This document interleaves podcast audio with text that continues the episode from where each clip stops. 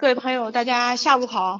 那今天是六月十五号，我们正式开始讲课了，又开始啊。那是这样子的，那在讲课之前呢，我还要唠唠叨叨再说一下，一定要遵守群规。第一个群规呢是不能发图片，不能发广告，不能点赞，不能说话，不能参加实时对讲。我们只需要静悄悄的来听。今天我给我们讲课的内容呢是自然疗法与高血压和猝死。那接下来呢，我们用热烈的、静悄悄的，嗯，夜间掌声啊，有请我们的宋教授。哎，各位朋友，大家好，今天呢，我们又到了这个微课堂的时间了。嗯，最近呢，我看了一下，这个我们那个又建立了一个咨询的群。这个咨询的群呢，主要的目的呢，就是说跟我们这个讲课呢分开，因为很多朋友想要听课或者做一些笔记，那么咨询的人一多了呢，那就比较麻烦。这个进入咨询群呢，完全是自愿的。这个只要你自己想想进来，而且你是这个听课的，听微课堂里的我们的学员，那么跟我们的群管就是沟通以后呢，就可以进入这个咨询群了。最近在这个咨询的问题里头呢，我发现了几个事儿，我先跟大家说说。啊，需要咨询问题的朋友，最好能把你的医院诊断书，就是诊断的这个这个病叫什么名字啊？比如说你心脏病是叫冠心病啊？还是叫先天性心脏病啊，还是风湿性心脏病？你你你把这事儿跟咱们说清楚，然后呢，把相应的这个化验单啊，比如说血脂高啊，还是血压高啊，这些重要的数据，比如说你是肝脏的病人，你就得转发肝脏的，就是这个肝功检查啊；你是肾脏的病人，你就得转发我们这个什么什么蛋白尿、血尿啊、肌酐尿素啊等等这些问题。这个你不转下这不转发这些数据呢，那我们就没有科学的依据，那给你配的营养素呢就不一定准确。转发重要的就是像这个诊断报告是吧？最后确诊的是什么？还有呢一些重要的化验数据以外，第三件事儿就是非常重要的一件事儿，就是你要说明你的这个顾客啊，或者说你家里的什么人，他的基本状况是什么样的？这个人呢是你知道。我们看不见，我们也摸不着，所以就需要你来说清楚。比如说，能不能正常饮食，体重大概是多少，是吧？性别、年龄啊，还有呢，就是说他这个胃肠道功能，因为我们营养素都是吃的，是口服的。如果你不说明这个胃肠道的功能，那么我们配的量如果偏大了，那么这个这个人呢，他可能吃的就不太舒服了。所以这些基本情况呢，都需要你报告。这样呢，我们才能给大家呢一个准确的提供一个准确的参考啊，然后呢完成我们这个营养素怎么配方啊。如果你没有这个医院的化验单啊，或者你拿不来这个东西，但是你要把这重要的数据给我们报告清楚。所以这个事儿呢，我一定要跟大家说清楚，因为我们的营养学是一门科学啊，它不是胡乱猜啊，胡乱猜。特别是在微课堂，我们摸不着这个人，也看不着这个人，不能完成对这个患者的就望闻问切的这些问题，所以需要呢靠你啊把这些事儿跟咱们讲清楚。今天我们要讲的课呢还是高血压啊，那么高血压呢得病的人数很多，从去年我们国家统计的数字呢是二点七个亿，现现在已经超过了三个亿。有一些内部的文件报道，因为我们国家现在成年人的高血压已经进到了三点六个亿，血压怎么调整呢？所以这今天我们讲的课呢，主要是讲高血压的致命风险。也就是说，你呢现在是有高血压了，你怎么能避开风险？怎么能避开死亡？怎么能避开幺二零抢救你？因为一一有幺二零抢救你呢，那就是两个结果：一个你可能落下终身的残疾。一个，那可能就是面临着死亡，所以高血压呀，我们要在这儿呢，要在这上一节课我们给大家铺垫了一些内容，这次呢，我们要跟大家讲这个风险。上次呢，我们已经跟大家讲了这个高血压的正常值，是吧？也就是高压，我们所讲的收缩压，它的正常值呢是在九十啊到一百四十毫米汞柱，低于九十你就叫低血压了啊，你高于一百四十这个毫米汞柱。那你就进入高血压了，特别是血压达到一百八十毫米汞柱的时候，就非常的危险。舒张压，也就是我们所说的低压，低压的正常值呢是六十到九十毫米汞柱，啊。那么这个不能超过九十毫米汞柱。比如说你现在啊，你那个收缩压是一百三十五毫米汞柱，没有到一百四十，但是你的舒张压已经进入到九十五的时候，医院诊断你就是高血压。对于诊断高血压呀，主要的还要看这个舒张压。舒张压呢，也就是小血管的这个健康状态啊。这个小血管的健康状态呢，对我们全身的健康状态起到了最重要的作用。有高血有高血压的人呢，就要避开风险，这样可以减少就是这个减少自己啊致残啊这个危险，甚至于致死。那么高血压的第一个风险是什么呢？那就是高血压，如果再加上高胆固醇血症，就会导致高血压的风险。现在对胆固醇啊这个研究，那就是说我们是血管里的一个重要的垃圾，所以如果你是高血压的人，在自然饮食里你要特别注意，就是在自然的食物里要减少胆固醇摄取，因为你的身体啊对这个胆固醇代谢就出现了严重的障碍。高胆固醇血症，它主要跟你这个自然饮食和你人体内肝脏的代谢有非常重要的作用啊。那我们在吃东西的时候，自然饮食里你得知道什么食物含胆固醇最高。第一个呢，你要知道，植物性的食物不含胆固醇，动物性的食物都含胆固醇。所以呢，这个高血压的人，你要避开就是胆固醇高的食物。那我们经常吃的食物里会哪些东西胆固醇比较高呢？第一，我们所吃的鸡蛋、鸭蛋，就这一类蛋一类的食物。它的蛋黄的胆固醇是很高的，蛋黄有丰富的营养，但是它最大的问题就是胆固醇高，所以高血压的人，这个蛋黄你就别吃了啊，这个或者你吃啊，那就要很少很少的吃。如果你的血压已经达到了一百八十毫米汞柱的时候，那蛋黄你就真的是别吃了。在我们经常吃的肉类里，猪肉、牛肉、羊肉，啊。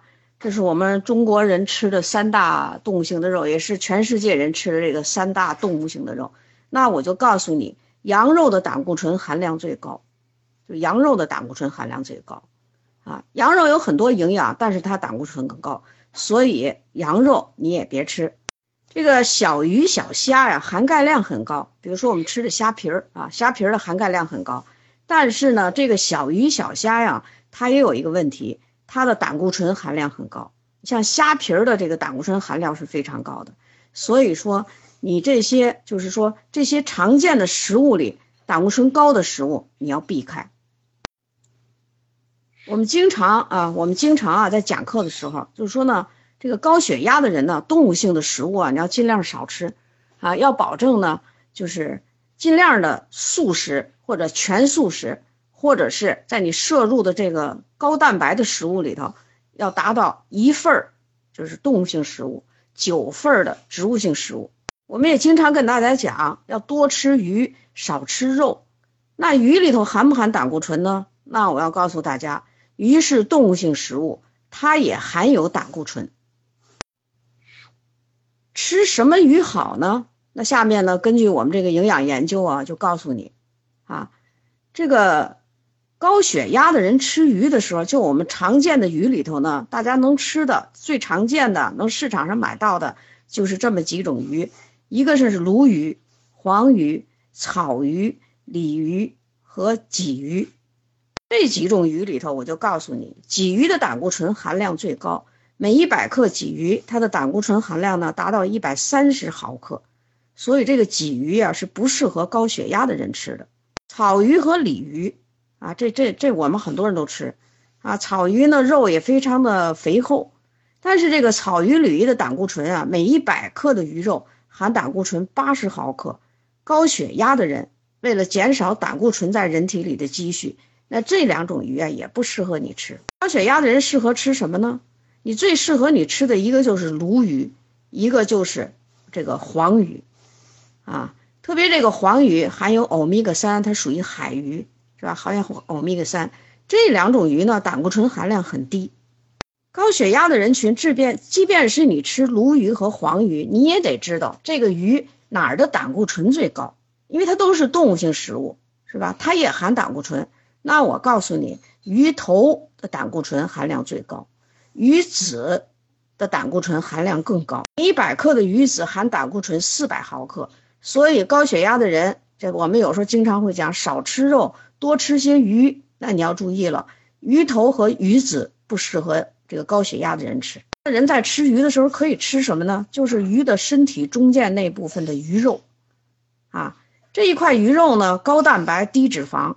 这个高血压的人吃呢可以，再一个呢就是鱼体内腹腔内的鱼膘含有大量的胶原蛋白，鱼翅啊这个鱼鳞这个都含有呢卵磷脂和大大量的胶原蛋白，这些东西都可以吃。所以吃鱼啊也是很有讲究的，不是说你就吃鱼就一定比吃肉好啊。所以今天呢我们特别要告诉大家，高血压呀就远离这个胆固醇。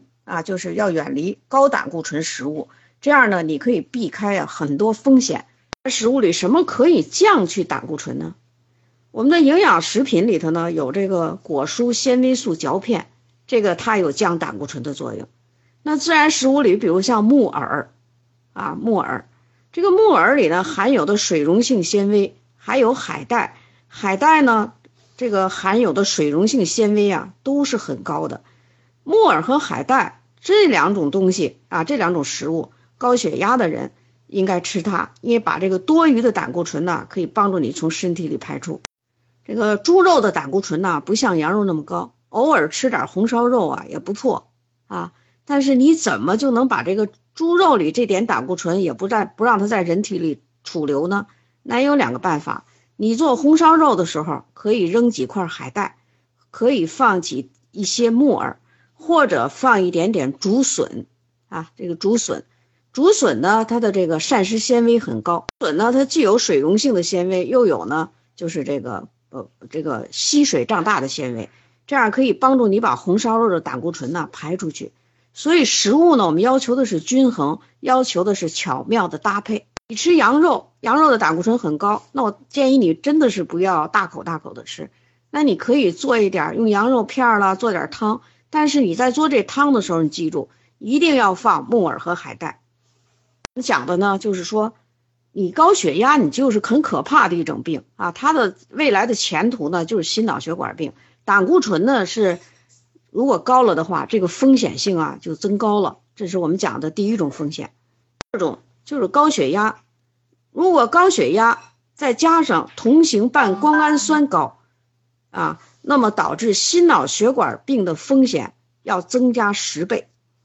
同型半胱氨酸呢，大家知道它是氨基酸代谢中的一个中间产物，它和我们的蛋氨酸，就是蛋氨酸的代谢呀，有密切的关系。那同型半胱氨酸在人体里产生多的时候，那么再加上高血压，那么心脑血管病的风险增加十倍。所以说呢，这个同型半胱氨酸呢，你要很好的控。导致人体同型半胱氨酸增多的原因有这么几个：第一个，遗传因素，啊；第二个，营养因素；第三个，药物因素；第四个，其他因素。有些人呢会发现这种问题，他血压也不高，是血脂也不高。我们说血压他真的不高，血脂呢，胆固醇、甘油三酯全都不高，但是他会发生脑血栓，会发生心脏猝死。那么在这些病这一群人里头，他们有一个最大的致命的问题，就身体里的同型半胱氨酸增多。遗传，如果父母你的新陈代谢里特别容易出现蛋氨酸的代谢障碍，那么子女就遗传这个问题啊。这个遗传呀是不可改的，所以在饮食里啊要特别注意。第二个呢，营养元素，当缺乏维生素 B 六啊、B 十二、叶酸的时候。人体里的蛋氨酸代谢出现异常，可以导致同型半胱氨酸血症。说呢，在给你检查身体的时候，身体里的同型半胱氨酸，就血液里的同型半胱氨酸呀非常高。第三个因素跟环境毒素有关系，比如说吸烟啊，这个吸烟啊，或者说我们现在的环境因素，空气里的 PM 二点五，水里面的杂质。包括水里面的 VOCs，VOCs 呢是啊，就是有机物微粒那么这些进入人体的时人人体的时候，都可以导致同型半胱氨酸代谢异常。第三个呢，我们就说的药物，比如说这人吃的是利尿药啊，因为有的人他他这个，比如像一些肾病啊、一些高血压的人呢，医院里会给有利尿药啊，抗痉挛药。比如说你有这个癫痫病啊，他给你吃这个抗痉挛的药，那么这些药物也同时导致人体代谢异常，出现同型半胱氨酸增多的这种迹象。它呢就是第三种就是激素的水平，比如说有些人有甲状腺病，甲状腺激素缺乏的人，啊或者口服避孕药的人，啊或者慢性肾功能衰竭的人，人有肾病。啊，你清来清去的呢，就已经不好了。肾病大家知道也是非常严重的一种疾病，所以慢性肾功能衰竭时，啊，都会导致人体激素水平发生变。这时候，人体内的同型半胱氨酸呢都会增多。同型半胱氨酸增多，我们在上节课的时候呢跟大家讲过，因为它可以破坏我们的内皮细胞，导致内皮素增多。增加高血压的风险。那么今天呢，我们是在营养上，营养呢是一个非常重要的问题。大家每天都吃饭，每天都喝水，每天都生活，是吧？所以呢，现在我们就是说呢，第一，在我们的饮食中啊，不能缺少叶酸，不能缺少 B 十二，也不能缺少 B 六，这三个 B 族营养素，通统的跟同型半胱氨酸的代谢有密切的关系。